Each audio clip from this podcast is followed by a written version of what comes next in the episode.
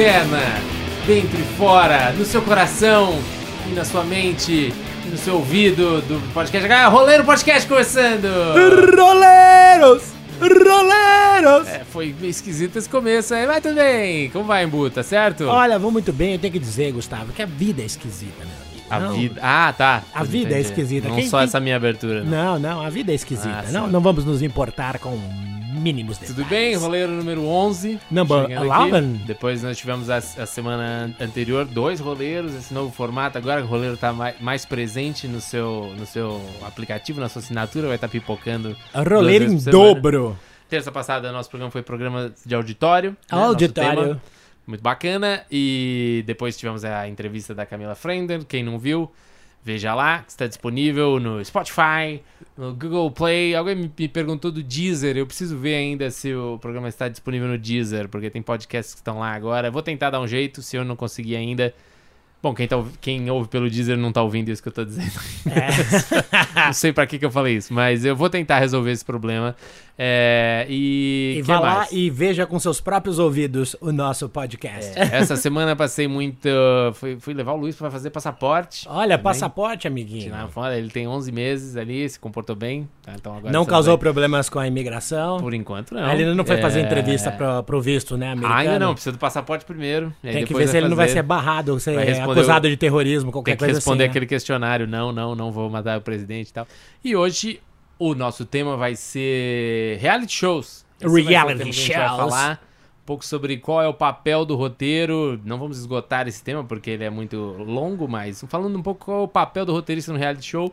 Um, um formato que a princípio não precisaria de roteiro, né? Afinal de contas, é a realidade. Senso comum. Mal sabem eles. Mas vamos falar isso. Antes de tudo, vamos ler, vamos ler a cena primeiro.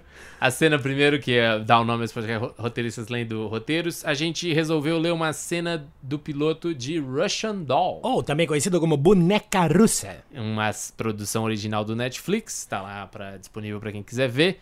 Que conta a história de Nadia, uma mulher que tá fazendo seu 36 anos, tá no seu aniversário de 36 anos, minha idade. Sim, olha, só. E, e só que ela morre e acorda de novo sempre no começo desse dia, No banheiro da no festa. banheiro da festa, onde ela está. E tem um final muito bonito, poético, né? Poético e final- também são episódios curtos, cerca de 20 e poucos minutos, que é muito agradável de Sim, ver. E vê. acho que não vai ter uma segunda temporada. É uma história contada pra acabar na primeira temporada. Ah, gosto disso também. Também gosto, porque Acho afinal que, de né? contas ninguém tem saco ficar morrendo tanto assim. Dá né? pra se acompanhar também, tanto muitas séries, a vida é muito curta pra ter tanta série. Mas vamos ler essa cena. A gente não vai ler exatamente a primeira cena, porque é, nesse piloto é, a- os roteiristas eles levam um tempo pra estabelecer a personagem, a premissa e tal. O que eu achei interessante da gente ler nesse roteiro é, é que é uma parte, ao contrário da, da semana passada, onde a gente leu um roteiro que é basicamente diálogos e tudo, a informação tava ali nos diálogos. É, tem muita coisa não dita acontecendo. Então, é, eu queria um exemplo de roteiro em que tem muito mais rubrica, tem muita indicação de trilha sonora também. Vocês vão ver. no- a gente vai colocar também o roteiro completo do piloto. Disponível para downloads. Download no roleiropodcast.com.br. Então, é um formato de roteiro bem diferente. E, aliás, uma coisa que acho que é interessante comentar, que eu não, não falei da outra vez: esses roteiros que a gente coloca.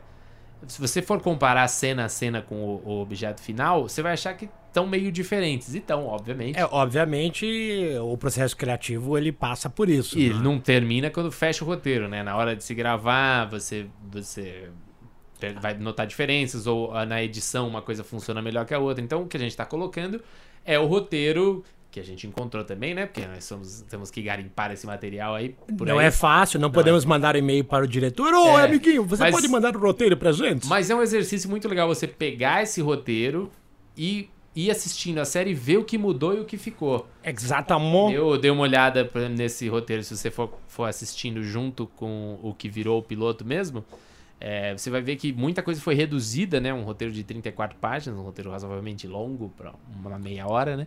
E, e muita coisa foi reduzida, tem cenas que ele. Tem uma cena de um diálogo deles, do- de dois personagens, logo depois do coito, do pós-coito, que ela foi bem reduzida, assim, se você for colocar. É, você consegue até perceber onde é que tá a edição, assim. Tem uma O hora que eles cortam. Quando, quando tem duas pessoas conversando e de repente o- seriado corta do nada pra cara de outro personagem só olhando assim, saiba que teve um corte ali. Exatamente. É o onde- montador É. usou o Avid para Isso. cortar aquela cena. Ele, você corta pra cara do personagem que não tá falando nada e nisso você edita o áudio da pessoa que tá falando. É, mas a gente vai ler especificamente alguns momentos antes da primeira morte dela na série, da primeira vez que a personagem morre, e quando ela acorda. Porque aí você precisa, no roteiro, é, dar um monte de indicação da sensação do personagem, isso que eu achei interessante disso que a gente vai ler, do que, o personagem está sentindo e como é que isso é representado. Então você é, é uma personagem que está acordando e revivendo pela primeira vez o dia que ela já viveu, então tem um certo estranhamento. Você tem a marcação tipo das me- dos mesmos elementos, então o diretor já tem uma noção do que, que é pra ver. Tem, tem muitas rubricas de como o personagem deve se sentir e tal. Vocês vão ver. É bem mais falado é, em rubrica esse aí do que em diálogo. Mas vamos ler então essas páginas do Russian Doll. Depois a gente comenta um pouquinho mais. Externa, mercadinho contínuo.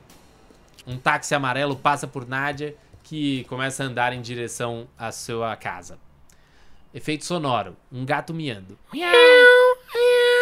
Nádia congela. Seus sentidos aumentam. Todos os sons diagéticos diminuem. Tudo que ouvimos é miau, miau. Nádia olha em volta. Calma, centrada. Pronta para responder o chamado. Então ela vê ângulo em a cabeça de um gato siberiano peludinho, cinza e branco aparece na escuridão da noite densa do Tompkins Square Park. Voltamos em Nádia. O alívio inunda seu corpo. Uma doçura, antes não detectada em sua personalidade, começa a escorrer dela. Nádia. Ai, meu pequenino! A veia olha pra ela e some. Ele volta pra escuridão do Tompkins Square Park. Todos os sons diagéticos do East Village vêm com tudo. Enquanto Nadia corre pela rua atrás dele e. Pá! O táxi amarelo a atropela. Seu sangue e cérebro esparramados no vidro. Seu corpo morto quica do carro de volta pra rua. Um, um barulho nojento quando ela cai no chão. Então, fica paralisada. Tudo acaba em poucos segundos. É, nos aproximamos do corpo de Nadia. Continuamos a aproximar até um close-up extremo no olho de Nadia. Vítreo. Morto. Efeito sonoro. Água. O poderoso som de um rio. Ou é uma torneira? Soundtrack. Gotta Get Up, de Harry Nilsson. Interna Banheiro Noite. Estamos de volta para onde estávamos no começo do episódio. Nádia olha para ela mesma no espelho e lava suas mãos no banheiro de Stella. Tem um barulho alto na porta. É uma batida alta na porta. Nádia desliga a torneira. Um segundo, uma segunda alta, uma segunda batida alta eh, ouve-se da porta. Ela vai até a porta e para. A porta é a mesma que era antes, ainda coberta em um papel machê, uma escultura de papel machê que parece um portal, que ainda é só um- uma escultura. Close na, no rosto de Nadia. Ela registra esse momento como algo que significa alguma coisa. Talvez ela já fez isso antes? Talvez ela está preocupada com o que está no outro lado? Talvez ela está esperando pela terceira batida. Em um, em um ímpeto de ansiedade, ela abre a porta com tudo. Efeito sonoro, uma, uma cacofonia de som e música. Jump cut para interna, loft de Stella, cozinha, noite. Alguns minutos depois, Stella prepara sua, seu frango.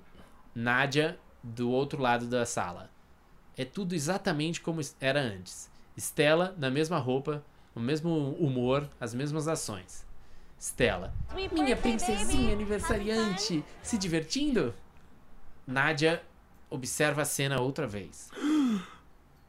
Jump cut. Stella super animada, distraída por convidados. Seu frango, uma carcaça dessacrada. Stella oferecendo um baseado. É mesclado com cocaína, como os israelenses fazem. Nádia pega o baseado, mas dessa vez não fuma. Nota: Nadia não está totalmente consciente que ela está vendo, sentindo e ouvindo as mesmas coisas de novo. É mais como uma sensação desagradável de déjà vu, não totalmente uma memória. Stella, por sua vez, se comporta exatamente como fez antes. Não robótica, mas puramente ignorante. Como se ela estivesse programada. Stella. Ah, não, você tá tendo um aniversário terrível. Eu sou uma amiga terrível. Essa festa é só um surto meu. O que, que eu tava fazendo agora? Por quê? O que você quer dizer? Você tava no banheiro. Antes disso. Sim, eu. Eu. Eu não consigo me lembrar! E essa é. São algumas das cenas do piloto de Russian Doll. Olha, é muito louca essa série, amiguinhos. Vocês têm que assistir porque realmente é legal. E esse basadinho parece interessante. Não, mentira, não falei isso. é. Tem uma importância na história esse Tem, tem uma importância, tem uma Mas importância. é, tudo tem uma importância, né? Na verdade, é legal também ver esses roteiros de pilotos, como a gente já falou outras vezes, que nada é por acaso, né? É, exatamente. Tudo, tudo que tá ali, vocês vão ver assistindo a série, vocês vão ver que tem várias, vários detalhes. Mas eu, eu senti, olhando aí, quem lê inglês pode dar uma olhada no piloto total, que o roteiro tem muito mais detalhes, assim, e talvez entregue até um pouco mais as coisas do que a versão terminada. Já tem, tem muito mais é, indicações de close e tal, coisa até que normalmente nos cursos se diz para roteiro não fazer, mas que tem aí. É, legal, gostei, gostei, boa escolha aí, Embu, de, de série para ler. E nós vamos para outro quadro. A gente precisava. Você acha que a gente coloca um nome de quadro para esse momento? Leitura de cena? Ou não? Ah, acho que não, porque é o próprio Não, né? roleiro, É o próprio né? roleiro. Então vamos pro nosso quadro agora que é. Notícias da semana. Notícias da semana. Brevemente, eu, eu acho que vale a leitura. Um especial que a Variety fez. A Variety dessa Variety. semana. É a revista, a revista aí muito famosa do, do meio audiovisual americano. No- eles- No- North American. Eles fizeram uma edição especial sobre os salários dos CEOs, são os Chief Executive Office- eh, Officer. Também conhecido como pica grossa. É, o que são, não são os donos das empresas, mas são tipo como se fosse o grande gerente de tudo. É, e recebem salários milionários. O que é mais, o CEO que é mais, que recebe o maior salário de todos, chama-se David Zaslav, Zaslav. que ele é o CEO do Discovery. Oh, Discovery Da Channel. É, que tem o Discovery Channel. Ah, ele é o mais. chefe da minha querida amiga maravilhosa, Mônica Pimentel. Eu trabalhei muito com ela na Rede TV. Hoje em dia ela é, se não, me- se não foi promovida de novo, ela é vice-presidente da Discovery Latin American. Hum, Uma e pessoa chuta- muito legal. Beijo, Mônica. Chuta quanto David Zaslav ganhou em 2018, Quanto ele ganhou em 2018? incluindo opções, 129 milhões de dólares. 129 million dollars? É, rapaz, isso até levou a uma certa. Hoje nos Estados Unidos tá um clima meio de questionamento dessas super. Desses super salários para CEOs e tal, porque eles ganham também em ações. É meio complicado como É mas, muita grana, né, cara? Mas, enfim. tá é, rolando uns ruídos esquisitos aí. também colocam salários de estrelas de Hollywood. Stars. O que que eles estão ganhando pelos últimos trabalhos deles. Então, você consegue ver a Jessica Chastain pelo ela, sequência do It, o filme do palhaço do mal, Aham. ganhou 2 milhões e meio de dólares. E nosso amigo Joaquim Fênix? Joaquim Fênix para fazer o Joker, o palhaço, Oh. o Coringa, o palhaço. Essa nova aí que vai ter em outubro, vai lançar, ganhou 4 milhões de dólares e meio. A Will- mulher mais alta que tem nessa lista é a Emily Blunt, Emily pelo, Blunt. pela continuação do Quiet Place. Quiet Place Eu adoro a Emily Blunt. É.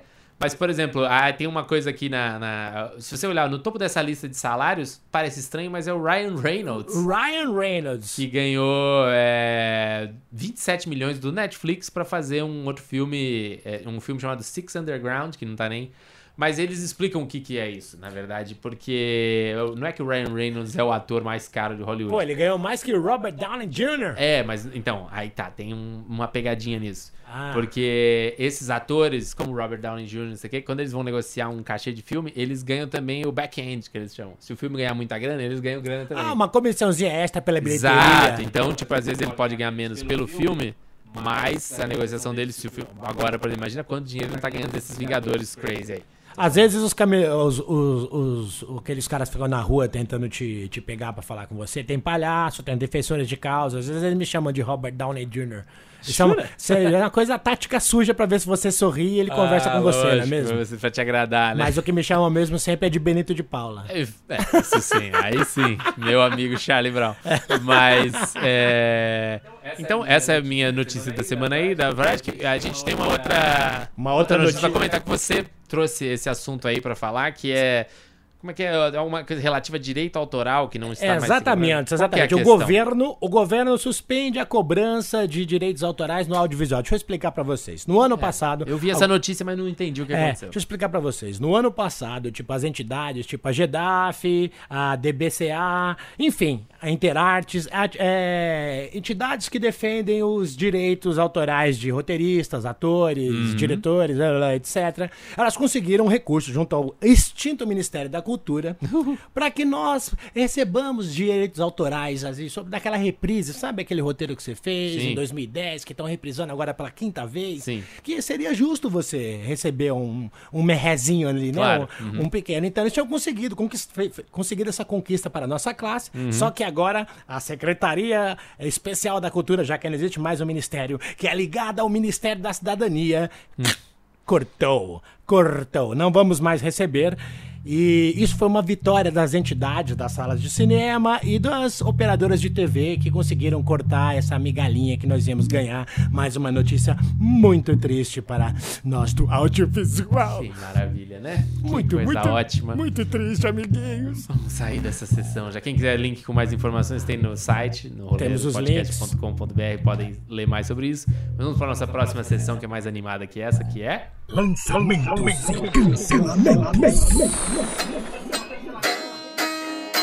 Lançamentos e cancelamentos, eu preciso falar de um lançamento que foi na semana passada, mas na loucura, como a gente grava antes, eu não me liguei, foi na segunda-feira passada, então segunda-feira é, tá, tá passando aí todos os dias da semana no Multishow, que é o Multitom. Multidão. Tá na quarta temporada esse programa aí do Tom Cavalcante, é um programa de entrevistas e sketches. Que você trabalhou? Eu trabalhei, eu participei Oh, da criação desse programa na primeira temporada. É, trabalhei um pouco na, nesse formato, primeira temporada em 2016. E agora eu participei nessa quarta temporada, junto com o Fábio Gueré e. Fábio Gueré, grande Fábio Como Gueré. a gente fez o. Fomos, fizemos o texto final. Eu trabalhei, na verdade, só na parte das sketches. O Fábio Gueré trabalhou no programa todo, também na parte das entrevistas. Mas ele tá fazendo umas sketches que ele traz bons imitadores de política, assim, e faz. Tá fazendo algumas coisas do governo Bolsonaro que a gente gravou faz um tempo até.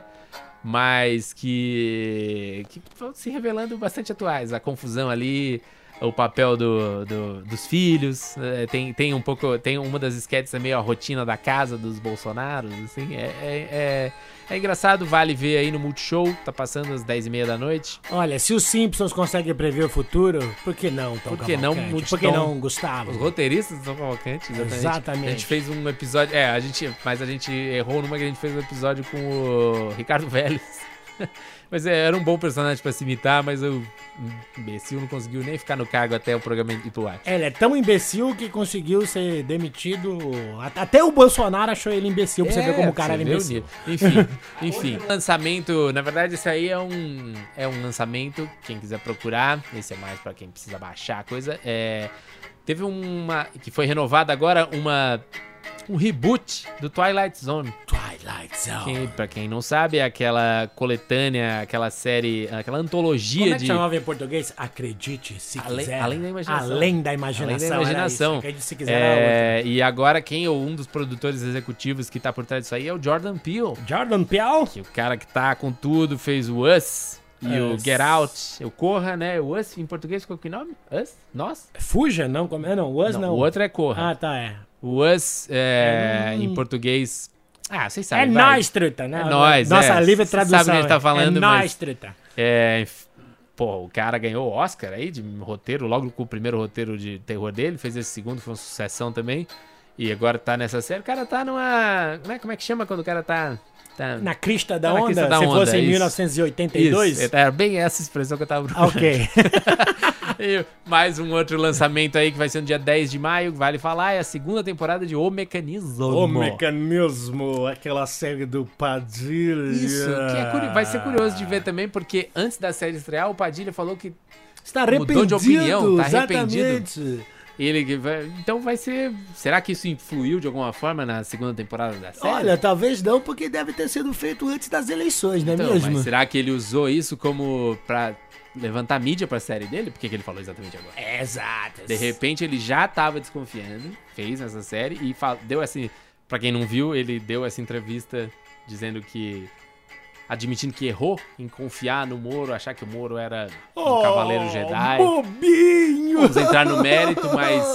mas é a dificuldade de você fazer um trabalho político, às vezes, tão explícito assim, né? Ainda mais no Brasil. Sua opinião pode mudar, mas eu tô curioso. Vamos ver o que, que acontece. Se foram os lançamentos e cancelamentos.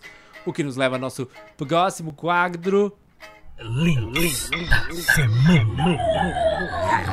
Eu tenho um link já é meio antiguinho aqui, mas eu achei esse, esse link. é, acho que quem gosta da área vai ver. É um, a- o Vulture. Eu já indiquei algumas coisas desse blog. é, de cultura americano, tem muita coisa boa. Eles fizeram uma lista das maiores salas de roteiro de todos os tempos da televisão. É de 2011 a lista, não vai ter muita coisa recente, mas é muito bom pra você ligar nomes às pessoas, quem fez o quê. Se, se tem alguma série que você gosta muito, tipo Key and Peele, do, do- que trouxe o Jordan Peele aí, a- Aham. esse- esse- do- de quem a gente tava falando. Quem escrevia naquela série, é, ou coisas antigas, até quem escrevia no Letterman, nos tempos áureos. Enfim, é, eu achei legal fazer essa. Tem um link aí, se vocês quiserem ver, as grandes salas de roteiro de todos os tempos. Não tem nenhuma brasileira, incrível que pareça. E você, seu link da semana? Olha, meu link da semana, eu vi um documentário ontem muito interessante no Netflix, chama Como o Cérebro Cria. O neurocientista David Eagleman, ele explora os processos criativos em diversas áreas. Tem cientista, tem o Tim Robbins. É muito interessante porque ele fala do processo do cérebro, que é muito louco esse processo da criação, porque o nosso cérebro, ele consome muita energia, apesar de ser relativamente pequeno. Então ele tem uma tendência de ser preguiçoso. Não é preguiçoso, ele tenta fazer as coisas da maneira mais rápida possível. Então, ele fala de uma coisa básica da criatividade que é o sofrimento. Todo- Criar é sofrer, porque você fica falando pro seu cérebro: não vamos por esse caminho, nós vamos por esse outro. E ele fica brigando com você. Então, todo o processo criativo acaba envolvendo um certo Seu sofrimento. cérebro quer fazer a coisa menos criativa possível, a mais fácil. É, ele quer fazer a coisa rápido, matar logo aquilo e ficar de boa, de boinha. Criar é sofrer. É, criar é sofrer, é interessante. Netflix, Indico. então. Netflix está lá, pode assistir lançamento, 50 minutos, muito bom. Tem Indico. link no nosso site, não canso de dizer. E é, vamos para o tema da semana. Reality shows. Mas a vinheta era tema da semana. Tema da semana. É o tema da semana, conforme o título do podcast diz. Vocês ouvirem esse barulho, o Luiz tá mexendo aqui no microfone agora. Nosso convidado especial, Luiz, com seu primeiro podcast. Tudo bom, Luiz? Teté. Quer quer? Isso. É, esse é o, o tema da semana, vai ser reality shows. Por isso a gente tá com essa dose de realidade aqui. Exatamente, reality show, roteiristas e Luiz. E o, e a, o senso comum, da, eu quero crer que das pessoas é que o reality show seria uma coisa que precisaria menos de, De roteiro, não é mesmo? Porque você tá basicamente. A, a ilusão que você quer passar é que você simplesmente ligou uma câmera e deixou a realidade acontecer naturalmente. É, mas é, isso está um pouco longe da verdade, né, Embu? Exatamente. Ah, acho que o melhor exemplo que eu posso dar do papel do roteiro no reality show, que eu tô falando assim também, eu acho, não tenho certeza. É, se você assistiu Big Brother aí naquelas câmeras é, do pay-per-view ali que você vê 24 horas, você vai ver que ah, você vê ali, é um nego briga aqui, uma discussão ali, é meio sem graça. Aí quando você assiste o programa lá, com o Thiago Leifert e as edições, aí você vê o papel do roteiro do negócio, que eu acredito que seja pegar as melhores coisas e começar a construir essas tramas ali, a briga, e não sei o que, o romance. Ah, acredito eu. É um bom exercício pra você ver a, a- Porque é isso, um reality, só a parte do reality é o pay-per-view, é a câmera, é aquela chatice, é todo mundo parado. Quando tem sexo não é tão chato, mas É. geralmente não tem. Mas provavelmente tá no roteiro o sexo também. Mas é quando você. Você quiser dar o show, que dá o nome reality show, você precisa ter um- uma história sendo contada ali. Porque isso que é um show. O que é um show? Você vai lá tem uma coisa que tem começo, meio e fim, ou um monte de música, mas as músicas também tem começo, meio e fim. Mas falando em de show, é, você precisa que aquela realidade se transforme numa história interessante. E. Luiz, para de pegar no microfone um pouquinho. Eu tô E- ele aqui, ó, com a minha mão. Mas assim, eu diria, vamos lá, sendo objetivo, dois, duas funções principais do roteirista num, num reality show. Tá, A, a primeira seria de criador, né? Porque o que a gente chama de reality show, em geral, são formatos raramente criados no Brasil primeiro, né? São formatos que se vendem em, em feiras de TV. No, Israel cria muitos formatos. os Estados Israel adora criar formatos. ah, é, ou baseados com cocaína. Mas é. Ou também na Holanda, todas essas coisas. Você cria um. Se você quer criar um reality, você precisa. Eu já participei algumas vezes de projetos de criação de novos realities, né? E você- o que você precisa é você criar uma- um mecanismo que vá transformar uma, provavelmente uma competição numa história interessante. Então, por exemplo, é, o, o Big Brother, que é o mais famoso, ele criou esse mecanismo genial que é pessoas numa casa brigando, fazendo provas e quem ficar por último ganha. Um milhão e meio de reais. Aí a Fazenda, que é outro formato estrangeiro também, é, Hum. Botou esse mesmo conceito, só que algum roteirista pensou que seria interessante fazer, é, botar famosos pra ordenhar vacas, é, para correr atrás de cabras, e esse é o papel do roteirista também, criar esse Decadence formato. avec elegance. Às vezes o formato é só uma, só uma primeira ideia, tipo, celebridades da Fazenda. Mas, as- mas daí você precisa criar um. Pra você criar um formato, você precisa criar as regras desse jogo, tudo mais. Então, por que você não pode fazer um, um reality seu, botar pessoas na Fazenda e chama- fazer um outro reality? Porque essa ideia foi. foi essa é a ideia que tá registrada. Esse pro é o formato Esse é o original da formato, Fremantle. né? Então existe esse trabalho de você criar formatos, que as TVs estão sempre atrás disso. Se você tem ideias de formatos é, interessantes e não muito caros de fazer, tem sempre TVs, interessa TVs que querem comprar. E existe o trabalho, que é o mais comum, de você fazer esse formato funcionar. Você ser contratado para entender esse formato e botar os participantes. E aí é meio como você ser contratado para, enfim, seguir uma receita. Você é um cozinheiro que é contratado. Você não cria receita, você é um cozinheiro contratado para isso. Exatamente. Você vai lá trabalhar no McDonald's, aí já tem lá o Big Mac, dois hambúrgueres da de Angelim. Uhum. Vai ser sempre isso, porque é um formato, é uma receita que vai ser reproduzida no mundo inteiro. Inclusive, esse é o segredo de você fazer uma coisa em série. Você cria ali um, um formato, um chassi, e você reproduz isso indefinidamente, em qualquer língua, com qualquer Sim. pessoa.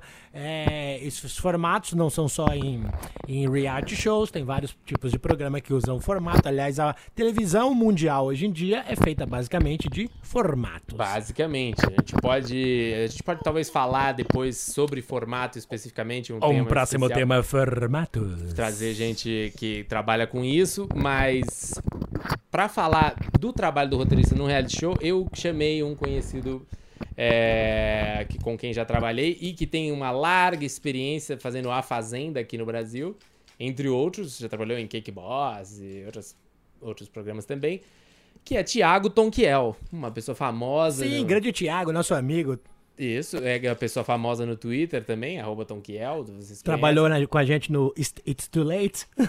Agora é tarde também, né? Agora é tarde, o Luiz falou também, conhece. E ele mandou um áudio, mandou uma resposta muito interessante sobre qual é o papel do roteirista dentro de um reality show aí de- desse tipo que é a Fazenda, um grande reality show que tem equipe grande, muita coisa filmando, é, o que é diferente, por exemplo, do Masterchef, é um reality grande também, mas você não fica acompanhando os... os... é, isso aí vai sair no, no... Você não fica acompanhando os participantes o tempo inteiro, você, você é um outro tipo de reality que também é é interessante, vale falar, mas o... Agora, vamos, ele vai falar um pouco sobre o que que um roteirista faz na Fazenda. Foi muito legal a resposta dele. Ouçam agora. Thiago Tonquiel, com vocês. Bom, o roteirista ele começa na pré-produção, junto com a direção e a equipe de provas, focado nessa criação, na criação das provas que vão ser feitas durante toda a temporada, também das atividades que vão entrar e que vão rolar durante o ano inteiro. E também até das festas. O, o- cabe ao roteirista também sugerir e e propor essas, essas ideias de, de, de festas, e aí você pega o calendário e vai vendo o que, que vai acontecer durante o tempo que o programa vai ficar no ar e vai pensando em, em festas e até atividades também específicas para datas que, que venham a acontecer. Depois que o programa realmente começa a rodar, é, essa equipe diminui Geralmente os roteiristas que, estão, que estavam na criação vão fazer outras funções e um ou dois roteiristas só ficam focados nessa parte de provas e atividades até o final da temporada. Com o programa já andando, você tem os roteiristas de pós, que são os responsáveis por contar a história do programa. Né? Esses roteiristas, eles geralmente ficam em turno. Se no caso de uma produção grande, você tem 24 horas de produção de conteúdo, então você tem 24 horas de roteiristas lá uh, acompanhando isso e escrevendo esses VTs que no final vão virar basicamente o, o programa que vai ao ar. Então, e como o programa vai ao ar todo dia, seja ao vivo ou gravado, é, é uma produção frenética que não para. E, e, esses roteiristas eles conversam diretamente com os, os, produtores de conteúdo ou os loggers e também com os diretores de switcher dos, dos turnos, né? Porque eles ficam lá acompanhando tudo que está acontecendo, as diversas câmeras e tal. E esse roteirista vai pegando essas informações que vão vindo dos produtores de conteúdo e vai montando a história e depois essa história, esse roteiro vai para as mãos de um editor e ele começa a montar propriamente o VT que, que vai ao ar. É, esses roteiristas de pós, como eles ficam rodando em turno, eles têm um, têm um, um roteirista que é o principal, que é o supervisor desse pessoal, que é o responsável por conversar direto com a direção do programa e alinhando com a direção uh, as histórias que, que vão sendo contadas a cada episódio. Uh, quando os episódios começam a ir ao ar, você pode ter episódio ao vivo e você tem episódio gravado. Então, geralmente tem um roteirista que fica focado na redação, que é o que escreve o roteiro, que o apresentador vai vai receber e ele vai isso vai para o TP, ele vai ler isso no ar então tem um roteirista para isso, que ele também está geralmente está muito focado, está muito junto com os roteiristas de pós para entender o que está acontecendo no programa e, e, deixar esse roteiro muito mais quente, como se realmente o apresentador estivesse ali 24 horas por dia sentado no switcher olhando tudo que está acontecendo das 88 câmeras. Então tem um roteirista para isso, ele também escreve os offs de chamadas, ele escreve as cabeças dos programas gravados e esse roteirista também geralmente atende às demandas que vêm do, da emissora para você ativar a afiliada ou gravar chamada especial. Tudo isso aí fica a cargo desse, desse roteirista, ele que senta nessa granada. Fora isso, a gente tem a parte de, de comunicação interna que é feita da direção com os participantes, no caso de um, de um reality show de confinamento, esses participantes eles estão realmente confinados, eles não, não têm acesso a ninguém. Uh, na maioria das vezes, a única, único rosto que eles, que eles têm acesso diferente dos participantes é o do apresentador e só. Então, toda essa comunicação que precisa ser feita, às vezes, da direção com os participantes é feita através de fichas e essas fichas são escritas por roteiristas. Isso aí geralmente atendendo demandas que vêm da direção. No caso desses realities que eu citei aí, Big Brother, Fazenda, que eles já são é, programas consolidados e, e, com Bíblia e com, com várias edições, é, é feito só um leve ajuste, edição após edição, do manual, que é o livro de regras que os participantes recebem antes de entrar e, e, fica disponível também depois que eles entram, que é basicamente o livrinho das regras lá. Uh, e na, no caso da Fazenda é o que a direção se apoia para aplicar as punições. Eu acho que Big Brother também tem punição. Então é tudo tá tudo dentro desse manual e essa escrita, essa redação é feita por um roteirista também. E é basicamente isso. Espero ter conseguido contemplar todas as áreas e e agora você tem uma resposta o dia que alguém te perguntar o que, que um roteirista faz no reality show, você pode citar qualquer uma dessas coisas que eu falei agora. Aí, Thiago Tonquiel, explicação extremamente detalhada e rica, que várias coisas que eu não sabia também. Da, eu, já fui na Fazenda enquanto tava gravando algumas vezes como roteirista, mas do programa do Porchat, que a gente ia fazer uma ação lá dentro. E aí eu vi, tem, eles tinham uma salinha lá onde eles ficavam confinados, realmente ficam em turnos, você tem que ficar olhando horas e horas infinitas de material, e não só horas, né? Essa câmera, aquela câmera. Você fica acompanhando várias pessoas, o que, que essa pessoa fez durante uma hora, o que, que aquela pessoa fez durante uma hora. Imagina aquele switch cheio de telinhas, milhares de câmeras. Então, é uma. O Luiz mexendo no microfone. É, então, é, você- o trabalho do roteirista é encontrar uma história nesse, nesse caos todo, né? O que, que tá acontecendo, que, Você- que conflito que vale a pena acompanhar. Você é basicamente uma peneira, né? O roteirista é uma Sim. peneira ali que fica separando o joio do trigo. Principalmente nesses realities aí de confinamento, que você, você tem essa quantidade brutal de material.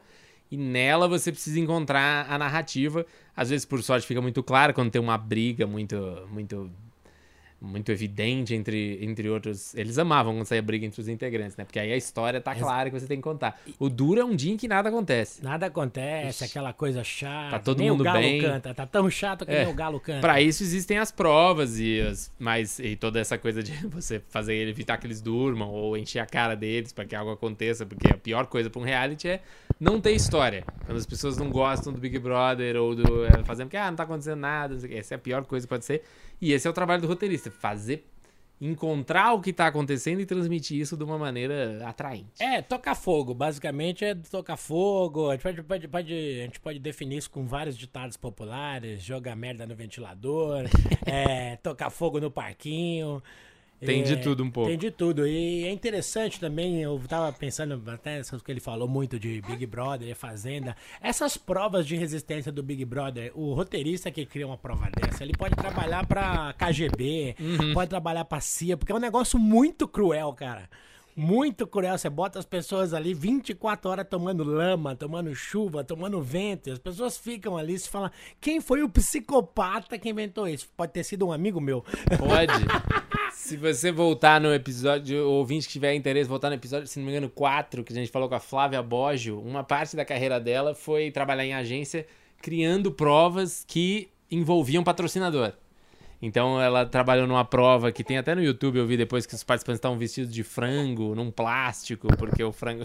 Calma, quer Ah, pegar porque o frango vem embalado. O frango vinha embalado, aí os frangos tinham que estar. Os participantes tinham que estar embalados. Ok, eu deixo. Os comentários de Luiz. É triste isso, né? É, Luiz, você gosta de reality show? Vocês vão desculpar, gente, o áudio aí que tá roçando no ouvido de vocês. É, reality, né? É reality, né? Essa é a reality. A gente faz essas coisas desse Então, jeito. E... Esse foi um reality de confinamento que o, o Tom Kiel falou, ele tem uma experiência grande nisso aí. Temos, existem também muitos outros tipos. Hoje em dia você vai em TV a cabo, Tem de férias com ex. esfera com eles, tem de É, receita. É, a, real the, a real the one. São, eles são, quase, são quase game shows. A grande maioria são game shows De que, confinamento. que incluíram esse elemento de reality, que virou uma linguagem, né? Antes, se você vai antes aí dos anos 80, você não tinha ainda é, esse filme. Tem um filme do Ben Stiller que é muito interessante pra quem quer ver isso. Como é que é? The Real World? The- Caindo na Real. Caindo na real. Caindo na Real, que é um filme que um Reality é- era antes dos milênios, é de 94 esse filme, Reality Bites. Reality Bites. Que aí eles fazem um programa um pouco sobre, sobre a própria ro- rotina deles, que depois virou aquele filme The Real World da MTV, lembra? Que era antes do Big Brother até, era mais, tinha mais ou menos esse princípio, mas era não tinha nenhuma competição. Era simplesmente, de fato, ficar acompanhando, câmeras acompanhando a rotina de uns jovens numa casa. Aí alguém da Endemol, é da Endemol? Acho que é. Big Brother fez. a- E aí alguém lá na Holanda chegou, teve a brilhante ideia de fazer, vamos fazer isso disso de um jogo e as pessoas vão ficar assistindo as pessoas como ratinhos de laboratório. E esse criou todo esse gênero maravilhoso. Minha namorada já participou de um reality show. Jura? Qual? É. Vinte e poucos anos da MTV. Vinte e poucos anos, nem por você, Sim, nem por ninguém. Eu Eu me desfaço dos meus planos. Sim, é, ela, já, ela era de, de que Sim, temporada? ela era. Melissa, na primeira. Primeira temporada, rapaz. É, Eu não sei nem se teve a segunda. é uma- eu devia ter pensado nisso antes de perguntar. É. Bom, a, a realidade um pouco tá se impondo aqui, o Luiz tá perdendo um pouco a paciência agora de, de acompanhar nosso podcast. Mas acho que. Então eu acho que a gente vai ter que dar uma encerrada aí. Vamos encerrar por hoje, Mas a claro. gente retoma esse tema depois, talvez falando de formato, falando de criar seu próprio formato. Talvez falando de- pode- possamos até criar aqui pra deixar nosso amiguinho Luiz feliz um reality show de bebês. Sim, por que não? Cadê a mamãe? Cadê a mamãe?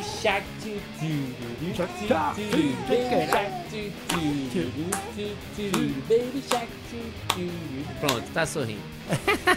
Mas, Zembu, então vamos ficando por aqui. Esse foi o roleiro temático da semana. De reality show. Reality shows, vamos dizer, reality shows, uma introdução. Yes. Uma introdução ao tema. Parte 1. Você conheceu um pouco, a gente pode voltar a falar disso depois. E como a gente falou, agora na sexta-feira vai ter o roleiro entrevista. Com quem? Com Que quem? o Com próximo quem? entrevistado vai ser Victor Camejo. Ah, Vitor Camejo, nosso amigo diretamente de Belém do Pará. Exato, ali ele é da turma do Em Pé na Rede, da onde surgiu também Murilo Couto. Sempre encontro o Vitor nos restaurantes da vida por São Paulo. Jura? Ele vai em restaurante? Ele e sua digníssima namorada, ou esposa, não sei ainda qual Sim. o estado civil dos dois. É, e ele, com- tive uma conversa com ele sobre o trabalho, especificamente sobre essa questão do humorista que se transforma em roteirista. Que houve uma, teve uma grande tendência disso aí na onda do stand-up. É, ele foi um dos que mais se deu bem, assim, enquanto roteirista. Ele Merecidamente. Tá, merecidamente, trabalha muito bem, é, escrevendo monólogos e também escrevendo. algum, traduziu alguns formatos também americanos para o Comedy Central, enfim. Uma conversa muito boa que teremos nessa sexta-feira. Então você, ouvinte do Roleiro Podcast, está convidado para nos acompanhar aí é, a- na próxima sexta, nessa entrevista. Volto a fazer aqui o convite, a gente ainda não teve tempo de organizar os e-mails e pegar, mas a gente quer ler roteiros seus, dos ouvintes. Sim, mande o seu roteiro, amiguinho, Queremos- por favor. Queremos que os ouvintes mandem seus roteiros pra gente ler aqui e comentar. Vamos fazer sempre comentários construtivos, interessantes. Quem sabe se nossa amiga Mônica Pimentel, vice-presidente da Discovery Latinoamérica, ouve aqui o, o nosso querido roleiro e fala, gente. nossa, que roteiro muito bem feito gente amigo." importante ouvindo esse podcast, eu acredito. Ah, Acho. acreditamos e É, esperamos sempre que... acredita, né? Mas enfim. É legal, você tá começando, é bom você ter seu roteiro aí, vai ter os comentários, mais gente pode ouvir, você pode encontrar colegas que, que querem fazer coisas parecidas também. Então, pra mandar, eu agora criei uma página, tem uma página, tá mais clara, Ah, do roleuropodcast.com.br. Você vai encontrar lá o link envie seu roteiro. E aí, rapaz, é só tem só preencher um formulário, colocar um link pra onde tá o seu roteiro, que a gente lê lolo, lê loloemos. Leremos. Ou se você quiser, você pode mandar um e-mail direto para contato arroba roleiropodcast.com.br também. Com dúvidas, sugestão de tema. Se você quiser falar com a gente, estamos no arroba gbmartins. Eu sou no Instagram. Eu, arroba Fábio Imbu no Instagram. E, então pode falar com a gente fácil. É, e ficamos por aqui. O podcast continua assinável em todos os lugares. Menos no. Deezer, por enquanto. No Deezer por enquanto, eu vou tentar resolver isso essa semana. E a gente volta semana que vem. A gente volta na sexta-feira, ainda essa semana. E na semana que vem com outro tema, um novo tema do programa aqui. Se o Luiz não destruir todo meu, meu fone e microfone. Até lá. Tchau. Dá tchau pra Luiz todo mundo. Rock no roleiro.